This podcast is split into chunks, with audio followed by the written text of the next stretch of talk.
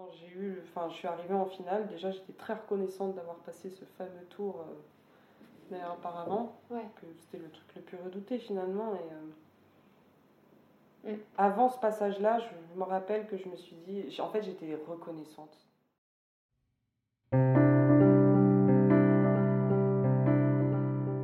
Bienvenue dans Parcours classique, le podcast qui donne la parole aux artistes du monde de la musique classique.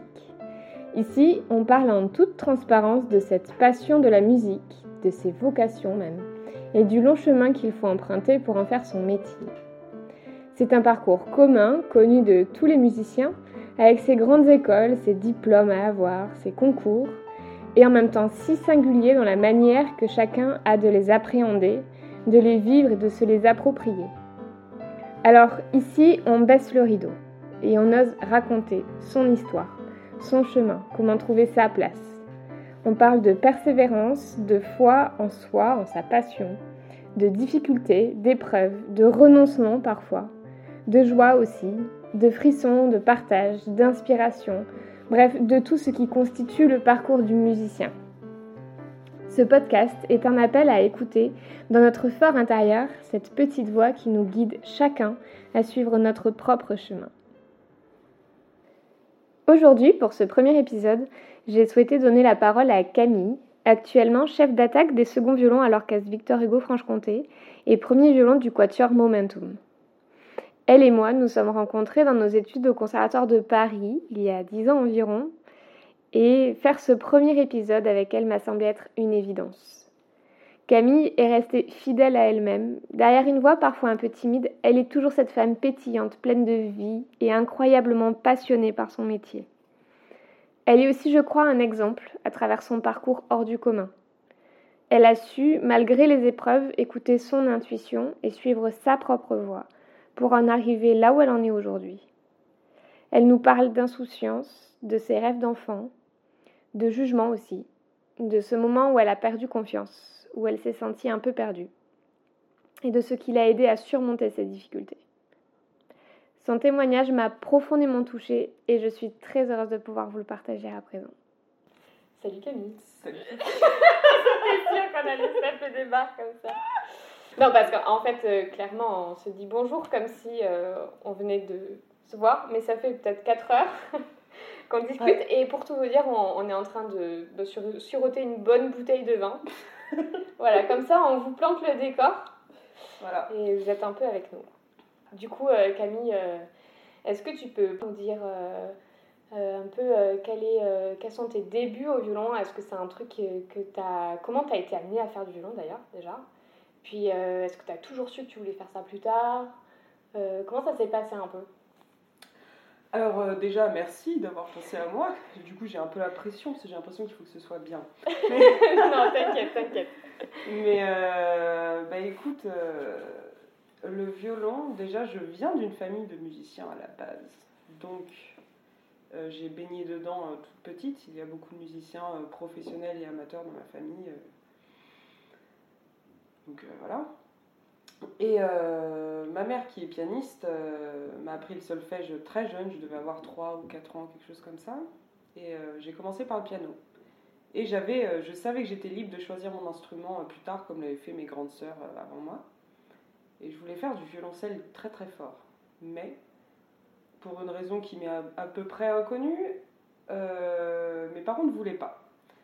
Et un jour, j'ai entendu un concert de mon oncle qui jouait euh, un concerto en La de Mozart avec orchestre. Et je me suis retournée, j'ai regardé mes parents et j'ai dit euh, Oh là là, c'est chouette le violon.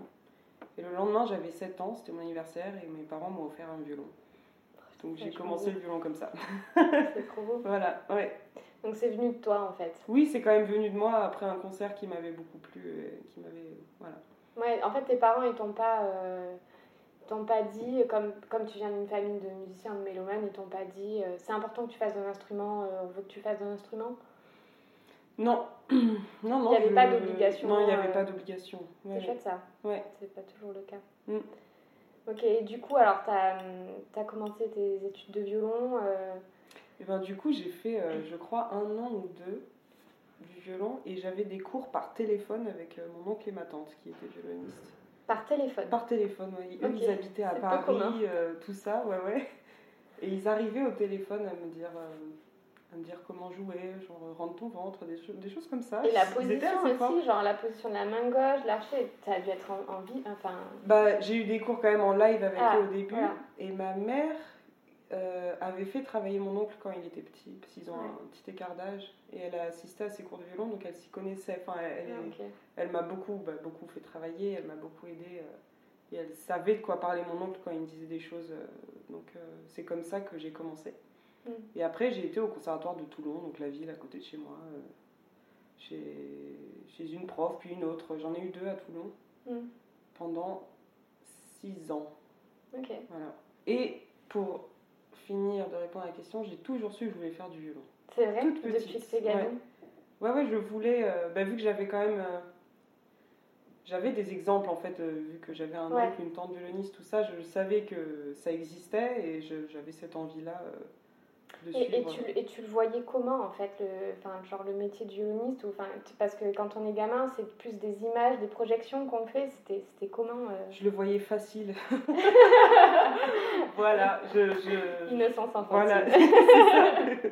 C'est peut-être ça qui m'a aidé à, à y arriver, mais euh, en tout cas, j'avais une idée euh, très cool de juste passer du bon temps. J'ai- J'aimais beaucoup jouer, j'aimais, j'avais pas peur des auditions, de tout ça. Je, je me rappelle, j'aimais bien quoi.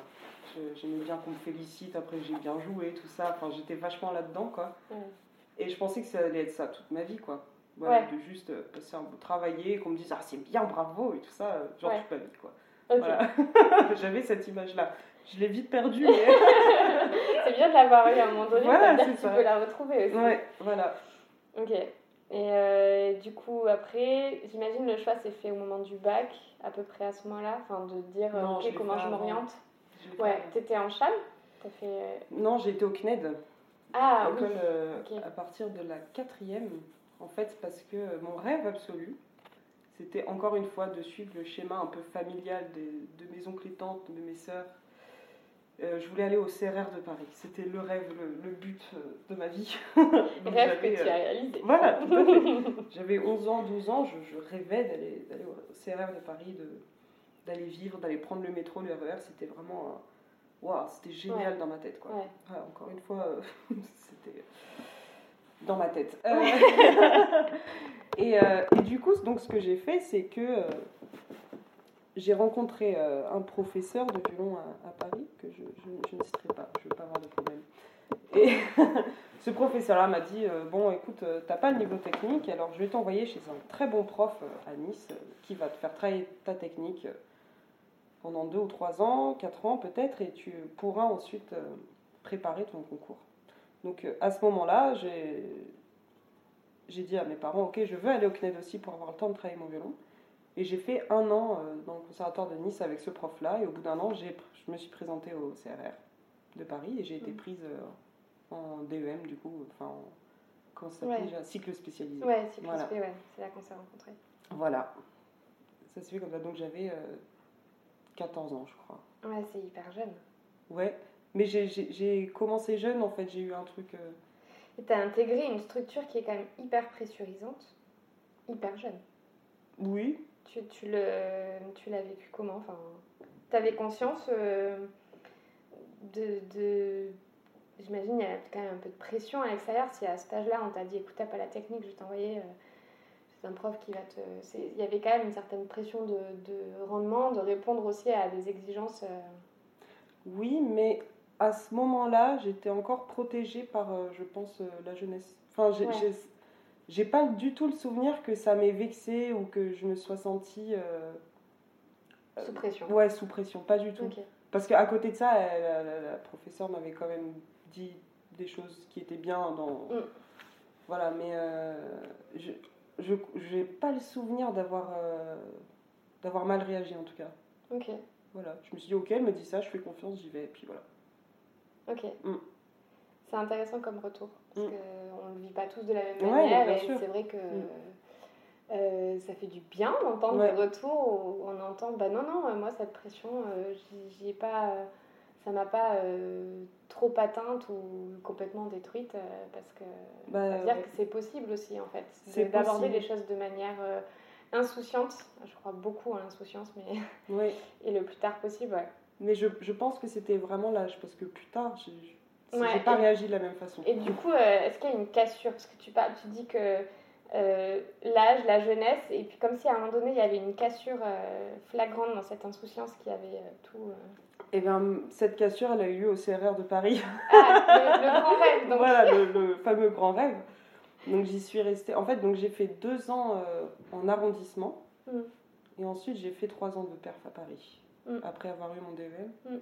Et la cassure a eu lieu à ce moment-là, quand j'ai raté pour la première fois un, un examen de fin d'année. Euh, C'était l'examen de perfectionnement, du coup, Mm. pour avoir un prix de perfection. En soi, un diplôme qui ne sert à rien. C'est ça. Et, et en fait, donc cet examen, par contre, je me rappelle très bien, j'étais hyper contente de jouer. Mm. Vraiment, je suis arrivée sur scène et je pense que j'ai joué tout le long avec le sourire, j'ai pleine d'énergie, pleine de comme j'aimais jouer en fait, comme, comme j'ai toujours joué. Mm. Et euh, j'étais la seule à pas avoir eu ce prix. Donc Ah ouais, la seule. Voilà, la seule. Donc déjà, c'est- bon, euh, au niveau de l'ego, c'est pas ouf. Ouais, ouais, Genre, ouais. T'es pas très bien. Et euh, j'ai eu les retours des jurys, donc que je suis allée voir. Donc je m'attendais à un niveau technique insuffisant parce que voilà, c'était possible. J'étais face à des jeunes encore plus jeunes que moi, donc euh, c'était voilà possible. Toujours l'âge. Euh, je m'attendais à ce que voilà, qu'il y ait vraiment quelque chose de clair et net, mais sur le violon, ce qui est quelque chose. euh, Enfin, que Oui. ce soit sur la technique, la musique, Mm. là, quelque chose. Je m'attendais à ça. concret. Voilà, de concret, voilà. Mm. Qu'on me dise comment m'améliorer derrière. Mm. Mais en fait, les retours que j'ai eus, par les jurys que je ne citerai pas non plus, Mm. non, non, pas besoin. c'était euh, que j'étais vulgaire et que j'avais une, une attitude euh, désinvolte ou quelque chose comme ça. Et t'avais quel âge à ce moment-là? j'avais 18 ou 19 ans. Ok. Voilà. Donc quand j'ai eu ça, déjà j'ai halluciné. Je me suis dit, mais alors, c'est ma personne qui vous allait pas et c'était pas mon niveau de violon finalement. Enfin, Mm. Parce que je n'ai vraiment eu aucun retour sur ce que la performance en gros Mm. que j'avais donné. Quoi. Mm. Et là, je me suis dit, euh, ok, bah, c'est pas un milieu si fou que ça. quoi. C'est pas euh, Ouais. si rose et c'est pas, on n'est pas là que pour le plaisir. on- C'est pas bienveillant. C'est voilà. Et ça, c'était la, la, gros, la plus grosse cassure que j'ai eue. Et ça a conditionné euh, pendant un moment ensuite euh, ton appréhension des examens, des auditions, des cours particuliers. euh. Bah, pendant très longtemps, puisque j'ai arrêté après ça, en fait. Parce que c'est cette année-là, je crois, que j'ai été prise en pôle sup en même temps. Le fameux Paul Le fameux sup. Alors pour mettre le contexte, c'est important de le mettre celui-là. Euh, faut savoir que du coup on s'est connus au CRR de Paris et euh, moi cette année-là j'avais aussi passé l'entrée au CRR de Paris je crois. Il y avait très très peu de place euh, et donc Camille avait été prise.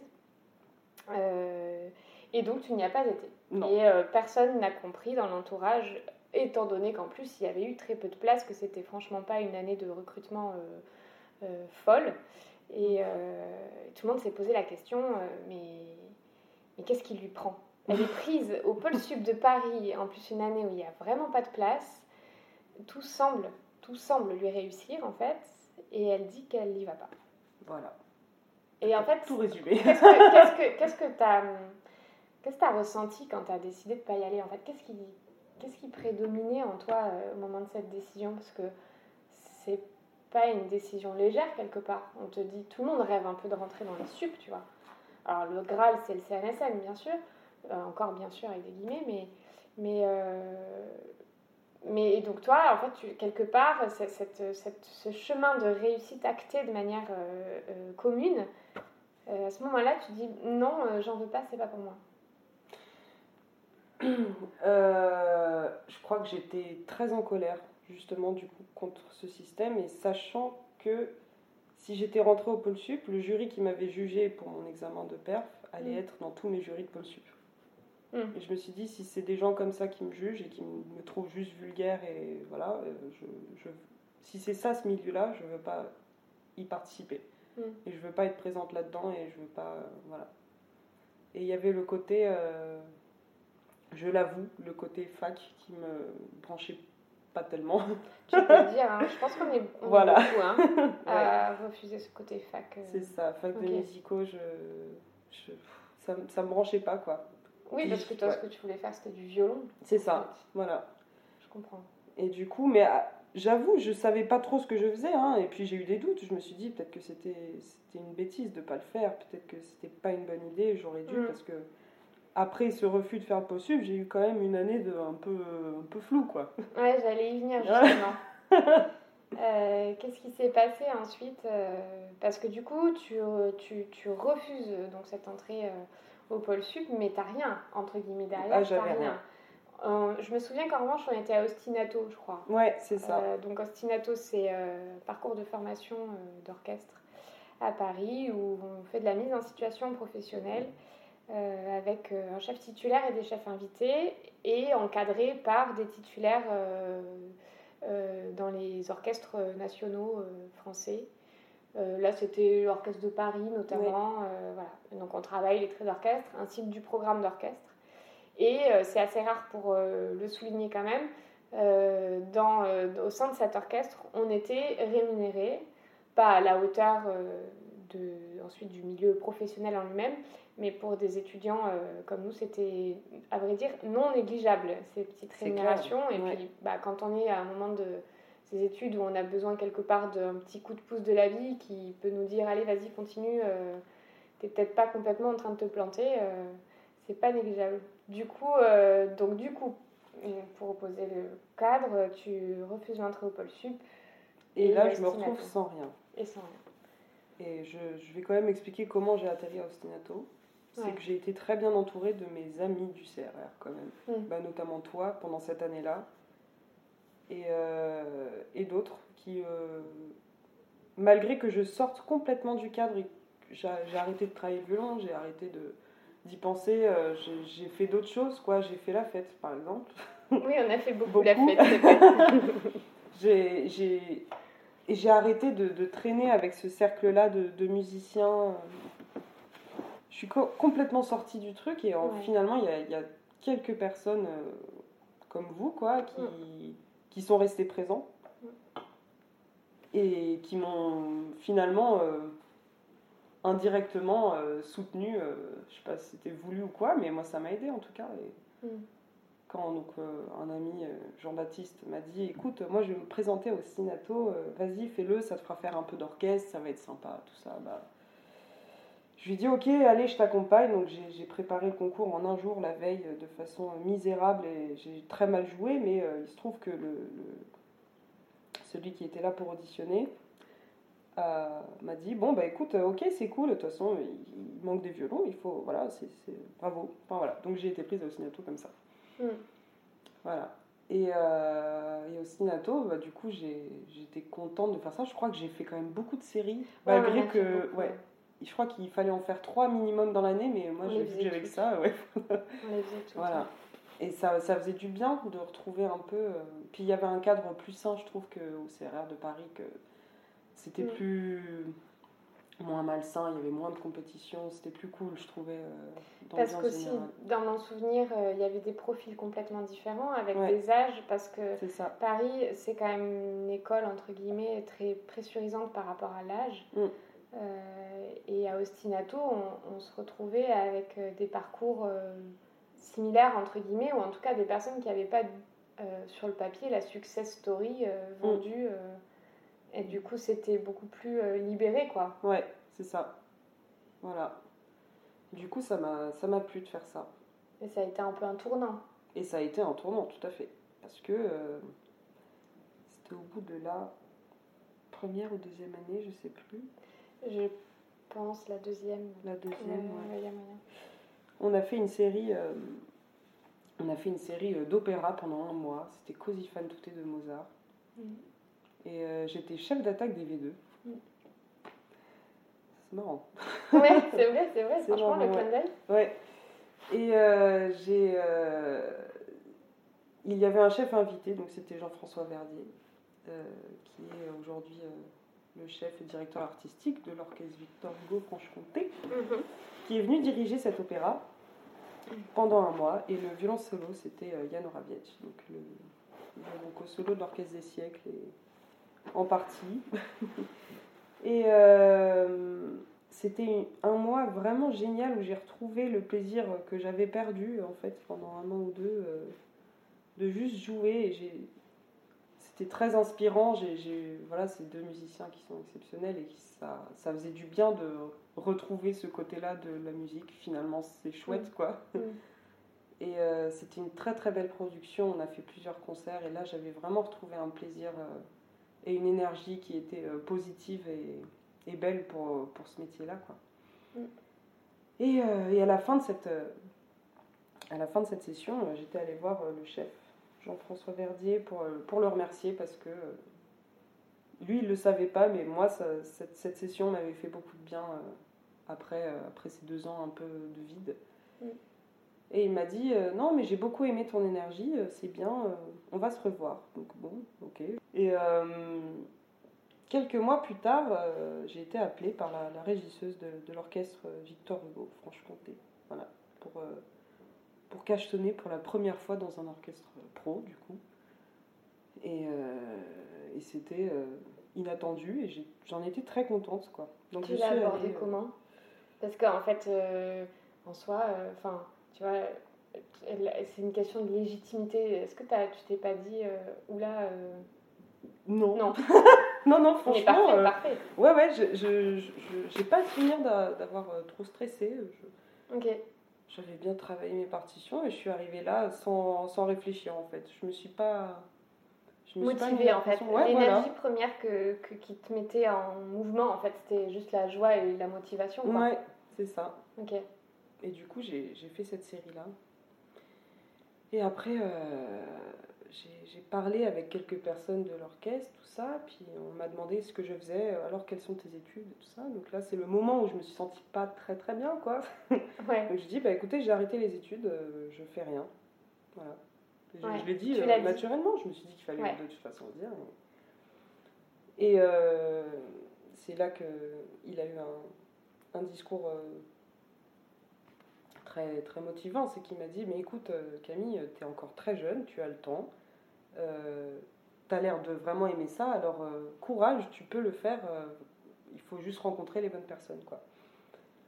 Donc je me suis dit, il a raison, mais je vais l'écouter. Et donc là, j'ai cherché à reprendre des cours de violon, tout ça. Et donc là, encore une fois, les gens qui m'ont soutenu pendant les années, ils m'ont aidé à trouver des profs et à, et à travailler, à retravailler finalement, à reprendre la, une hygiène de, voilà, hygiène de travail. Un travail que je n'avais plus du tout, mais vraiment du tout. Quoi. Et euh, donc c'est de là que j'ai rencontré des, professeurs, et notamment Eric Lacroute, euh, qui m'a aidé à préparer un programme pour entrer en école supérieure. Mm. Et euh, le moment marrant, c'est que il m'a demandé, quand je suis allée le rencontrer, je ne comptais pas du tout rentrer en école supérieure. Mais le jour où je l'ai rencontré, il m'a dit c'est quoi tes projets, pourquoi tu viens me voir? Et qu'est-ce qu'il va falloir qu'on travaille? Mm. Et là, ne sachant pas du tout, parce que j'avais aucun projet, je ne savais mm. pas où je voulais aller, j'ai dit ah euh, je vais me présenter à la, haute école de musique de Genève. Mais j'ai dit ça juste parce que ma soeur et ma tante y ont mm. été et je ne savais pas quoi dire et c'est le premier truc qui m'est venu quoi. Et il m'a dit ok ben on va préparer ça. Et du coup, euh, bah, pendant un an, j'ai préparé un programme avec lui et pendant cette année-là, j'étais appelée euh, presque tous les mois à l'orchestre de, Besançon, du coup. et c'était vraiment chouette parce que j'avais un côté euh, professionnel euh, à peu près une, fois par mois pendant une semaine. Et à côté de ça, bah, je travaillais mon violon. Donc j'ai retrouvé un rythme, une hygiène de vie vraiment plus, plus saine au niveau du travail. Quoi. Mm. Et. Et finalement, en fait, euh, j'ai fait tout ça en me disant, mais en fait, je pourrais déjà avoir le statut d'intermittent et ne pas m'embêter à faire des études. Mm. J'ai pas osé le dire à mon prof. Mm. Je n'ai rien dit et j'ai préparé le programme euh, comme ça, en me disant, bah, au pire, je suis prise, j'irai pas. Voilà. C'était mm. l'idée que j'avais en tête, machin. Et, euh, et, finalement, je me suis rendu compte, je crois, deux semaines avant le concours, j'avais pas préparé le bon programme. Vrai, ça y est, je me souviens. voilà. Donc j'ai pas osé le dire à mon prof, donc je suis plus retournée le voir pendant deux semaines et j'ai monté un programme toute seule. Voilà, en bonne catastrophe que je suis. Et puis euh, finalement, bon, le concours a marché. Donc, très bien. Je dis, euh, ok, j'ai gagné mon concours, euh, je vais pouvoir dire à mon prof, il sera content. Donc, je vais voir mon prof juste après. Et je lui dis, bon, voilà, ça a marché, tout ça. Il fait, ah, bah super, alors l'année prochaine, Genève. Et donc là, je lui dis, bah en fait, non, j'ai pas envie d'y aller. Et il a, eu, il a su avoir un discours euh, qu'il fallait avoir sur ce moment-là, parce que j'étais sûre de moi que je voulais pas y aller. Mais Mm. il m'a dit, écoute, tu sais pas ce qui peut t'arriver, et ce serait dommage de pas profiter. Et t'essayes au moins un an, si ça te plaît pas, tu pars. Rien ne t'empêchera de. Voilà. C'est vrai. Je me suis dit, c'est vrai, il n'y avait plus rien qui me retenait à Paris et j'avais encore euh, ce- cette discussion-là en tête que j'avais eue à Besançon avec les, les collègues, les- le chef, tout ça, Mm. qui me disait euh, reprends des cours, tu vas voir, ça va bien se passer. Du coup, je me suis dit, bon, ok, si tout le monde me dit qu'il faut que je le fasse, c'est peut-être qu'il y a un moment où il va falloir. euh, voilà. Mm. Donc, je pars à Genève. Enfin, à Neuchâtel, exactement. Et là, j'ai rencontré un prof de violon absolument incroyable Mm. qui a su euh, débloquer euh, tout ce que j'avais de bloqué. euh, parce que j'avais gardé quand même un, un certain traumatisme de, de jouer en public Mm. et de jouer en examen et tout ça. Mm. Où je me rappelle, la première fois que je l'ai vu, c'était en stage. Du coup, il faisait une stage, un stage avec sa classe de violon. C'est ça. Et en fait, tous les jours, euh, il y avait un, un sort de petit rodage où chacun Ah oui. jouait son truc. C'est les crash tests. Voilà. et je voyais les élèves qui jouaient tous très très bien et qui n'avaient pas peur. Et je me suis dit, mais waouh, c'est des fous en fait. Enfin, comment ils font? Mm. Et moi, je suis arrivée sur scène et j'ai commencé à trembler et j'ai pas su jouer. euh, J'y arrivais pas. Mm. Donc, il m'a, au bout d'une minute, il m'a arrêté. Il m'a dit, euh, t'inquiète pas, rassis-toi, ça va bien se passer. Il fait en jouer encore quelqu'un d'autre. Puis là, il me dit, vas-y Camille, tu peux y retourner. Donc, j'y retourne. Il me laisse pas jouer, il fait, ok, rassis-toi. Enfin, j'ai fait de petits allers-retours comme Mhm. ça. Jusqu'au moment où il a senti que c'est- il avait dédramatisé la situation, où je suis retournée sur scène. Il a dit Est-ce que ça va mieux? J'ai dit Bah oui, au bout d'un moment, euh, si tu me demandes d'aller me rasseoir, ça va quoi. et il m'a dit Ok. Et après, il a demandé à un élève de se mettre à, je sais pas, peut-être 50 cm de moi et à me regarder et à me faire des grimaces, genre à faire le con, tout ça. Du coup, je rigolais. Il m'a dit Ok, maintenant tu joues. Et là, j'ai joué. Et en fait, à force de faire des petites choses comme ça qui paraissent toutes bêtes, bah, ça m'a Détendu. ça m'a détendu et ça m'a libéré. Et en fait, il a fait ça presque toute la semaine. Et du coup, à la fin, bah, il y avait un petit concert et j'ai joué, j'ai pas stressé quoi. Ok. Voilà. Et en fait, donc, ça c'est juste pour donner un exemple, mais pendant mes trois ans à Neuchâtel, j'ai eu ce professeur-là qui était, euh, qui a été euh, genre euh, psychologiquement euh, incroyable parce qu'il a su euh, m'enlever toutes ces angoisses et c'est cet énorme stress que je pouvais avoir en jouant. euh. Alors je veux pas dire que je ne stresse plus parce que c'est pas vrai du tout, Mm. mais quand même il a débloqué quelque chose d'énorme quoi. Tu stresses différemment peut-être? Ouais, ouais, tout à fait, ouais. Ok. Mm. C'est fou ces petites méthodes pour. euh, Ah oui, non mais c'est c'est- c'est je- dingue. Ouais, je connaissais pas ça. Mm. Je note. Ouais. pour les élèves stressés. Ouais. Ok, et du coup, euh, tu t'es senti comment à Genève au sein de la structure? Parce que euh, au sein, avec ton professeur, euh, je, je sens bien que Ouais. ça passait bien, mais bon, il n'y a pas que le professeur, il y a aussi la structure et tout ce qui va avec. Quand on intègre euh, un pôle sup ou un sup, il n'y a pas que les cours de violon, il y a aussi le reste. Bah, je me suis sentie très mal dans la structure et ça s'est très mal passé pendant trois ans. Parce que euh, j'étais convoquée assez régulièrement euh, dans le bureau du directeur qui me demandait euh, pourquoi j'étais absente en- pour mes nombreux, très nombreux cours théoriques. Mm. Et du coup, je répondais toujours bah, j'étais à l'orchestre de Besançon, je travaillais, euh, j'ai besoin de, de gagner un petit, un petit peu de sous pour payer mon loyer et mon école. Ce à quoi il me répondait euh, Mais euh, Camille, tu habites en Suisse, euh, si tu travailles à la caisse d'un supermarché le week-end, tu gagneras, euh, tu gagneras beaucoup plus d'argent. Et au moins, tu seras présente en cours. Donc, euh, ça m'a un peu démotivée de me dire que euh, là où j'étais censée me professionnaliser et apprendre à, Ouais, à être euh, du métier, bah, on, on me coupait ça en fait. on ne te donnait pas la Voilà. liberté de pouvoir le faire, ouais, C'est ça. effectivement. Ouais, je comprends. Donc, euh, bon, bah, j'avoue, euh, j'ai un peu fait ma rebelle, hein. j'ai pas du tout écouté, j'ai continué de faire mes trucs. Et il y avait des professeurs très compréhensifs qui me poussaient à, à aller faire euh, mes cachetons et tout ça. Hmm. d'autres avec qui c'était plus compliqué, mais c'est vrai que ça a été compliqué pendant, pendant trois ans. J'ai dû justifier que je travaillais. Quoi. Ouais. Mm. Je comprends. Franchement, Ouais. je comprends. Je crois que c'est le Et- cas de, de la plupart des écoles en fait. C'est- triste. C'est vraiment triste. Oui, oui, oui, c'est vraiment dommage parce que du coup, euh, euh, enfin, ces écoles sont censées nous, nous armer pour euh, le milieu professionnel et le terrain, entre guillemets. Mm.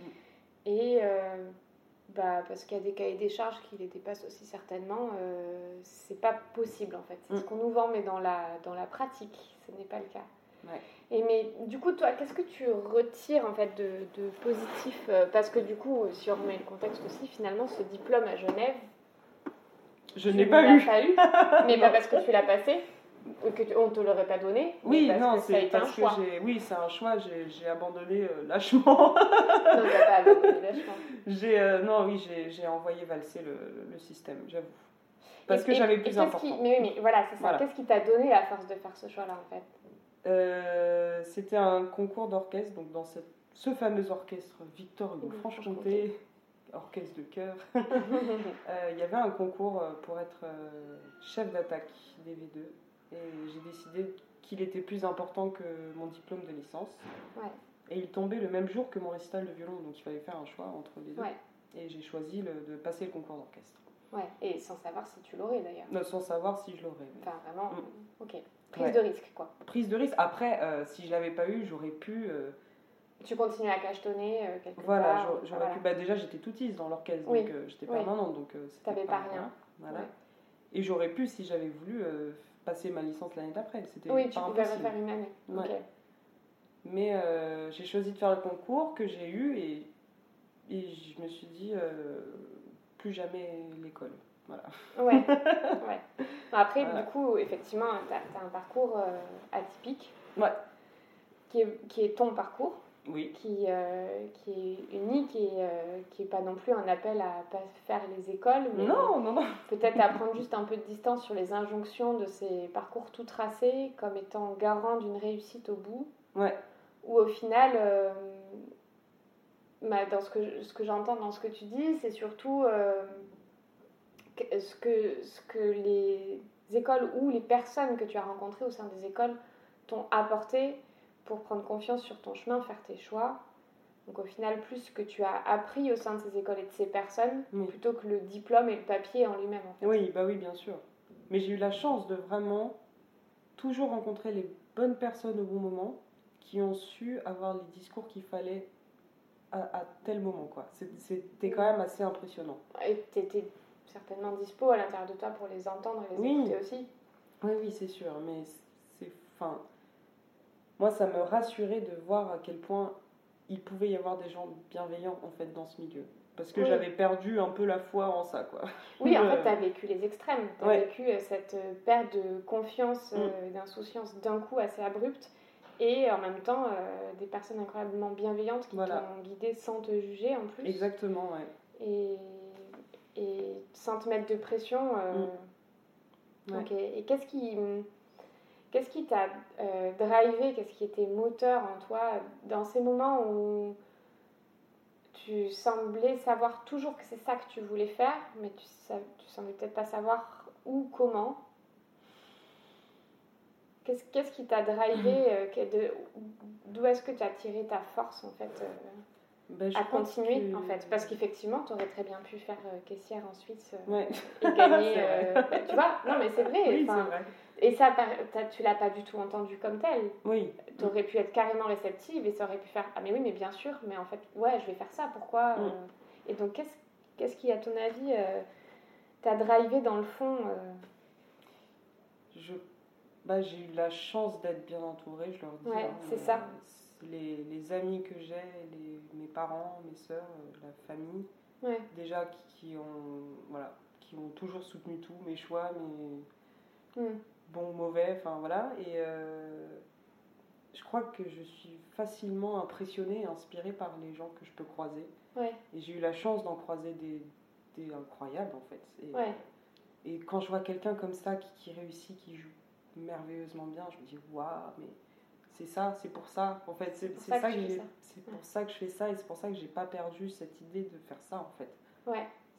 Parce que tu étais toujours en contact quelque part avec une personne qui t'inspirait Ouais. et qui, juste pas t'inspirait sim- seulement ça, mais venait nourrir euh, ta joie et ton Mm. Ouais. envie de faire ça. Enfin, le, Mm. le contact premier finalement que tu as eu quand tu étais enfant avec la musique, Ouais. l'instrument. exactement. Ouais. Ok. C'est dingue, ça, on le perd un peu de, de vue. C'est vrai, quand on est dans les périodes un peu compliquées, euh, Oui, c'est ça. on se rend pas compte de, de, de toutes les ressources qu'on a en nous Mm. qui s'activent sans même qu'on s'en rende compte pour, euh, pour nous guider euh, sur ce qui est juste pour nous. Quoi. Oui. Ok, j'ai une autre question. Celle-là, Oui. elle- elle me- depuis un petit moment, euh, j'ai envie de te la poser.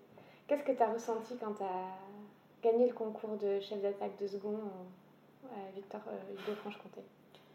J'ai senti une fatigue intense. Alors en fait, c'était marrant parce que toute la journée, je me suis dit pourquoi tu t'infliges ça euh, plus jamais tu fais de concours parce que c'est trop dur et que voilà. j'étais fatiguée quoi. J'avais envie de pleurer entre Qu'est-ce les qui tours. était enfin, trop dur? Je sais pas, c'est trop de stress quoi. Ouais. Autant ma préparation s'est super bien passée. Mm. J'ai adoré travailler, j'ai j'ai rodé mon programme à, à des gens de l'orchestre, tout ça, ça enfin, c'était bien. Mm. Et j'ai fait plein d'autres choses à côté d'ailleurs. J'étais pas, je me suis pas enfermée pendant un mois à préparer ça. Bah, J'avais l'orchestre en même temps, j'avais des projets de quatuor et tout ça. Et déjà, je me suis pas renfermée dans un truc euh, où je me suis stressée toute seule parce que ça, j'évite le plus possible. Ouais. Et euh, je suis arrivée le jour du concours, euh, ouais, un stress euh, fatigant quoi, de stresser comme ça, euh, vraiment. euh, C'était intense quoi. Et, euh, et quand j'ai eu le résultat, euh, je pense que j'avais envie de pleurer, mais je me suis retenue évidemment, parce que je n'avais pas pleuré devant le jury. Pu. ouais, j'aurais pu, mais bon. et non, ouais, j'ai- je, je réalisais pas, j'ai réalisé plus tard en fait. Ouais, t'as fallu un temps pour réaliser. T'as peut-être décompressé euh, physiquement, euh, psychiquement. Ouais, bah euh, ouais. C'était pas pressurisant de passer ce concours dans, dans l'orchestre dans lequel tu cachetonnais déjà, on te connaissait. J'imagine que le paravent, à un moment donné, il était plus. Oui, S'il y a été au début, il y a un moment donné où il n'y est plus. Exactement, pour la finale. Et t'as appréhendé ça comment? Euh, J'étais pas très bien. Ouais, ouais. Parce que c'est toujours très dur de, de jouer devant les, les gens avec qui tu joues en orchestre. Qui, enfin, quand t'es violoniste, les gens ils savent pas vraiment comment tu joues. Quoi. Oui, bah oui, on est tu dans la vois, masse. T'es dans la masse, quoi. Oui, oui. Puis on joue coup, la euh, même partie que dix autres. euh, Mm. Oui, bien C'est sûr. ça. Et euh, j'étais très stressée. Et en même temps, euh, je savais que c'était des gens très bienveillants et qui qu'ils étaient avec moi, en fait. Tu vois, donc, T'avais confiance, ouais. J'avais confiance, ouais. Et en fait, euh, quand j'ai eu, le- enfin, je suis arrivée en finale, déjà j'étais très reconnaissante d'avoir passé ce fameux tour euh, auparavant, Ouais. que c'était le truc le plus redouté finalement. Et euh, Mm. avant ce passage-là, je me rappelle que je me suis dit, en fait, j'étais reconnaissante. Mm. J'étais pleine de, De gratitude. ouais, de gratitude. C'est ça l'énergie avec laquelle t'es allée je en finale. en finale, ouais. Ok. Et du coup, euh, j'ai bien joué et je me suis sentie très bien. Et voilà, là, là c'était, c'était vraiment chouette. Et j'ai même pris plaisir à faire des traits d'orchestre, quoi. À jouer comme ça, j'étais bien, quoi. T'étais pas du coup dans une énergie de performance Pas du ou tout. de- Ah non, Juste de gratitude d'être Ouais. là, quoi. ouais, c'est ça. C'est beau, c'est fort parce qu'en fait, euh, finalement, euh, c'est... on se fait des nœuds au cerveau. Oui, Mais- ouais, ouais. Euh, si on trouve l'énergie qui nous aide à nous transcender, enfin c'est même pas le mot transcender, mais juste nous connecter à ce qui est juste pour nous, au fond de nous, Mm. les choses deviennent énormément plus simples en fait. T'as quand Ouais. même stressé, j'imagine, mais Oui, il n'avait oui, pas la, même, la ouais. même emprise sur toi, C'est exactement, pas pareil. ouais. Et finalement, j'ai pu stresser pour l'épreuve d'après, parce qu'après la finale, il y avait une épreuve de musique de chambre. Ok, Et là, j'étais un petit peu plus stressée, parce que j'avais eu le temps de, de redescendre de mon petit nuage, de passer en finale. ouais, Et j'étais très, très fatiguée, et du coup, euh, ouais, c'était un petit peu plus compliqué, mais. euh, Et t'as ça été chercher quelles ressources à ce moment-là? Qu'est-ce que tu t'es dit ou pas dit d'ailleurs? Enfin, qu'est-ce que... Est-ce que t'as fait un truc en particulier entre la finale et l'épreuve de musique de chambre pour décompresser? Euh, non, je, je crois que j'ai rien fait, j'ai j'ai pris sur moi. Je crois que j'étais plus euh, dans ce mood-là de. Allez, courage, tu, tu, peux, tu peux le faire, quoi. Comme dans le sport, quoi. Comme quand Exactement, on va courir, ouais. amène ça. partout. Genre, allez, encore un peu. Bah, T'as dit que tu ça, ferais quoi. 10, t'es à 9,5. Ouais. Ouais. ouais, mais tu vas. C'est ça. Mais en plus, c'était terrible, parce qu'à chaque fois, je prenais le, le, le- je piochais le dernier numéro, parce qu'on refaisait un tirage à chaque Oh, fois. punaise, Et j'étais toujours dernière dernière. Et du coup, là, le- Euh, Ça devait être. Et, et ça devait ça. tellement s'éterniser, quoi. Ouais, je suis arrivée, je crois, à midi au concours et je suis passée pour la, donc, épreuve de musique de chambre. Il devait être 20h ou 20h30. Oui, t'as vécu 4 journées en une. Ouais, voilà. Avec un, un ascenseur émotionnel euh, énorme à chaque fois. euh. Voilà. Bon, après, c'est les concours, hein, tout le monde connaît ça, je dis ça, mais voilà, Bien tout le monde connaît ça. sûr. Mais, mais, euh, ouais, c'était violent. Mais effectivement, quand j'ai eu les résultats, euh, je j'étais contente, évidemment, mais j'ai appelé mes parents, mes soeurs, tout ça. Mm. Mais j'étais pas. euh, j'ai pas réalisé. Même le lendemain, je me rappelle, je suis venue à Lyon pour euh, faire un resto, pour fêter ça avec des amis. Et euh, ils étaient limite plus en forme et plus contents que moi. Voilà, c'est ça. Alors que Oui. moi, j'étais. euh, j'étais, ouah, laissez-moi dormir. Vraiment, c'était bon. Ok. Ouais. Et finalement, j'ai réalisé à la, la- la session où j'ai commencé à mon poste, euh, où j'ai beaucoup stressé. Oui, ouais. voilà. Et ah, ça, c'est intéressant comme, euh, comme question parce que on assimile assez souvent euh, la réussite, entre guillemets, ou le fait de passer certains caps, donc gagner des postes, des concours, Ouais. au fait qu'on est rodé face au stress, au fait que c'est bon, le Oui. stress n'a plus de prise sur nous. euh, Voilà, c'est quoi ton, ton expérience, ton avis par rapport à ça? Bah, mon avis, c'est que gagner un concours, c'est que le début des emmerdes. Bon, ben voilà, Voilà. ce podcast se voulait inspirant. Vas-y, vas-y, dis, dis. non, mais c'est c'est ça, n'efface pas, en fait, euh, tout, le, tout ce que tu fais depuis le début. Ça n'efface Ouais. pas le fait que tu vas stresser, ça n'efface pas le fait que des fois, tu n'arrives pas à jouer. Des Ouais. fois, tu es plus mauvais qu'un autre. Des fois, euh, tu fais un concert pourri. Enfin, ça n'enlève pas ça. Même Ouais. si pendant peut-être 2-3 mois, tu es quand même sur un petit nuage où tu te sens euh, surpuissant. Enfin, moi, je suis. j'ai, euh, t'es rapidement redescendu. Ouais, parce que je suis de nature stressée et que dès ma première session, euh, j'ai eu 4 tendinites parce que j'étais tellement Ouais. tendue que, que je me suis dit, ah ok, bon, fallait va falloir continuer. Quoi. que- Ouais, voilà. que tu continues à prouver que. C'est voilà. ça. Et, en- et encore aujourd'hui, il y a des sessions où je suis très stressée, je sais même pas pourquoi. Ok. Et, Et ça, et- et tu, tu fais quelque chose euh, quand tu es stressé comme ça Ou qu'est-ce que tu te dis dans ta tête genre, Est-ce que le fait d'avoir euh, quelque part passé toutes ces épreuves, ça peut s'assimiler à des épreuves, te donne confiance dans le fait que tu sais faire, tu sais pas forcément comment, mais tu sais faire Ben, J'arrive à, à trouver des sensations. En Mm. fait, quand je travaille, j'essaye le plus possible de conscientiser les bonnes sensations Mm. pour que en cas de stress, je me dise ok, alors j'ai une bonne sensation si je lève un peu le bras et je baisse l'épaule. Et en fait, c'est des petites choses toutes bêtes Mm. qui font que je me concentre non pas sur mon stress et mon état émotionnel pas bon, mais sur les choses qui font que j'arrive à jouer. Du coup, je me détends petit à petit et du coup, bah, ça, se, ça se relâche. Quoi.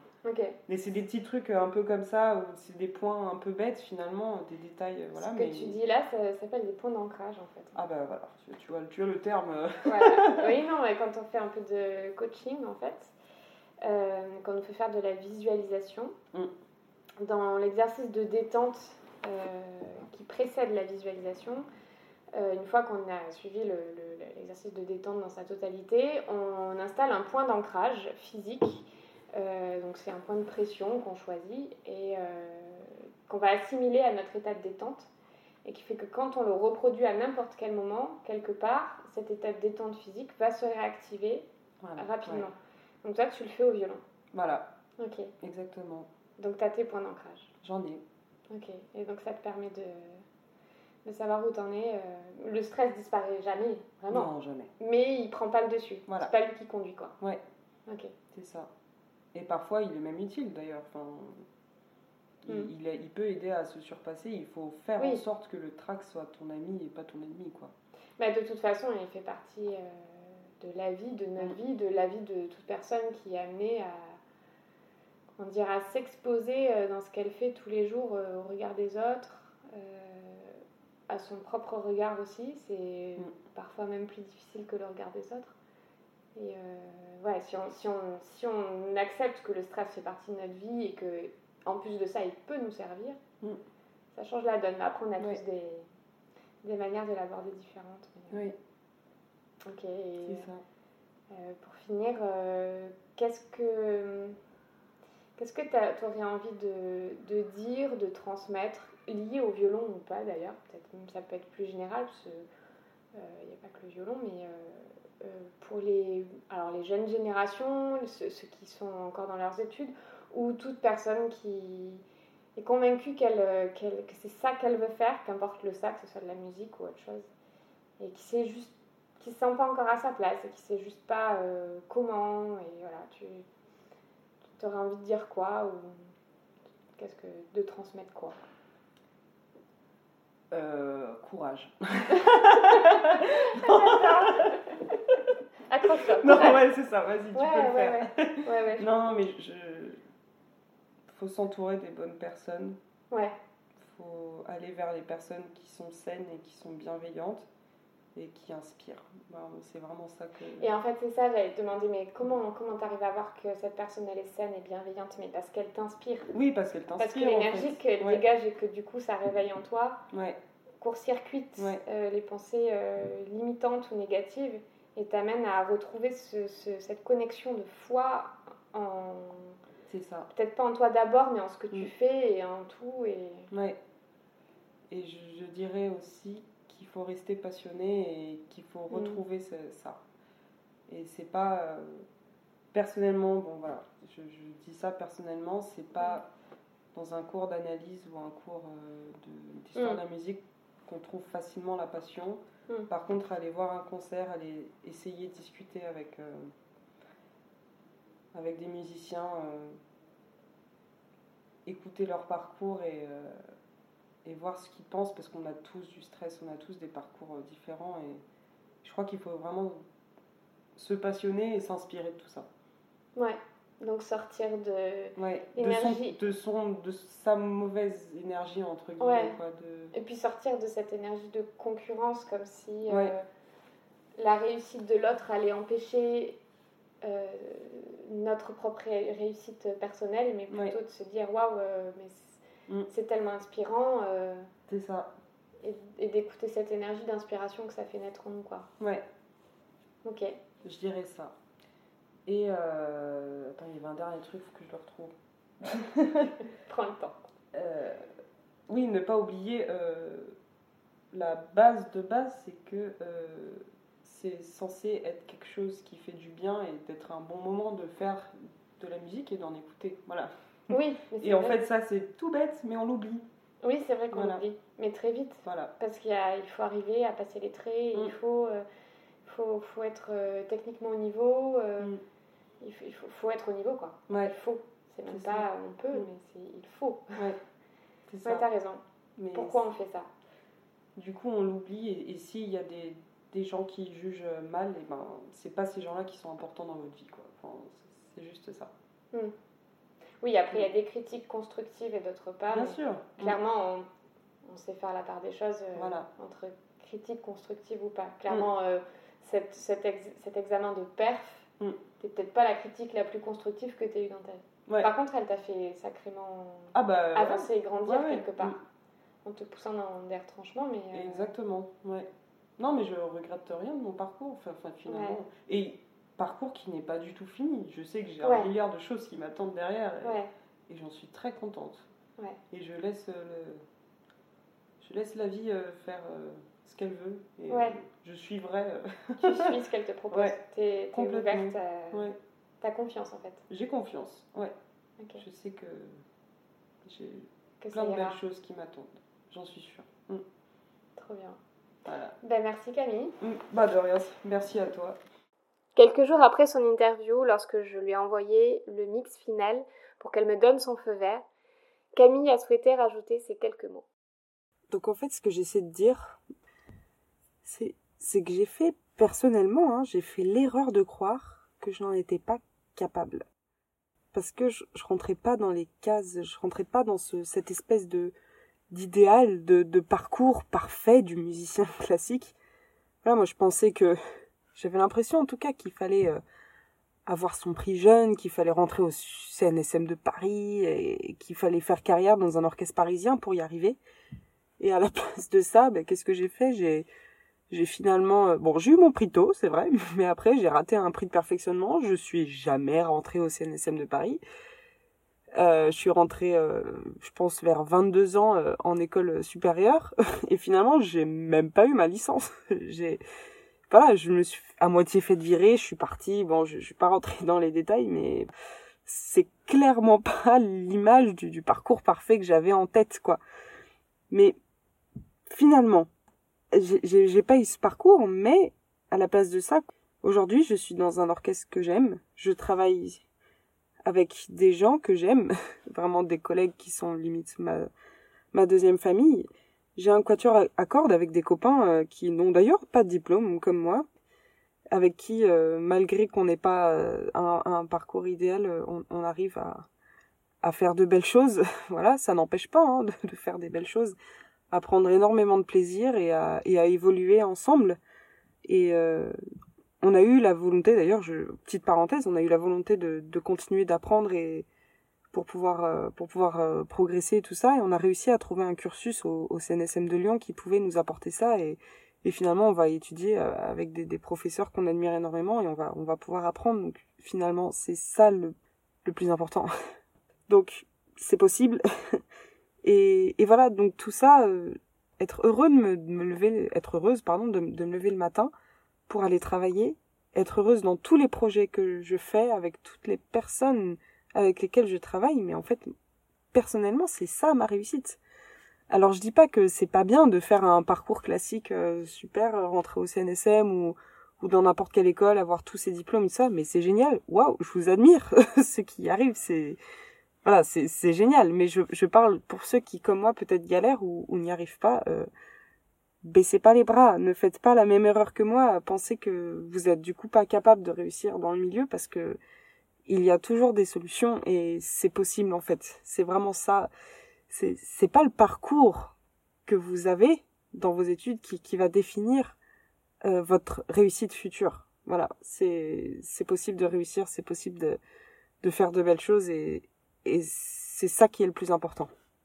Et pour finir, euh, j'aimerais euh, j'aimerais juste faire une petite citation d'une phrase d'un violoniste que j'admire énormément.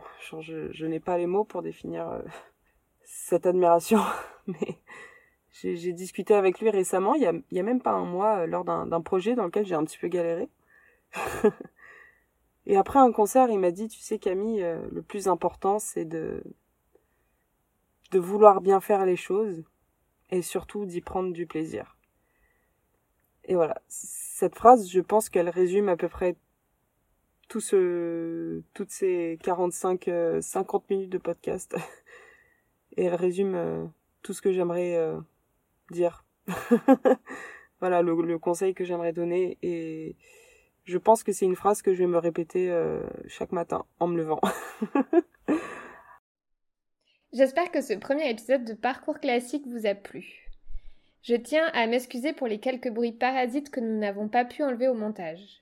Pour tout vous dire, en toute honnêteté, j'ai enregistré cette interview avec un matériel que je ne connaissais pas. Je tiens à remercier toutes les personnes qui participent de près ou de loin à Parcours classique. Petite mention spéciale à Timothée pour son aide au montage son et Benoît pour son regard avisé quant au visuel. Vous remercie aussi, chers amis et auditeurs, d'avoir pris le temps d'écouter cet épisode. Si vous avez aimé, n'hésitez pas à vous abonner à la page Instagram, à partager autour de vous, à en parler, à m'envoyer vos retours aussi, pour que nous puissions continuer à faire grandir le podcast de Parcours Classique et les messages qu'il véhicule. Et sur ce, je vous dis à très vite pour le deuxième épisode.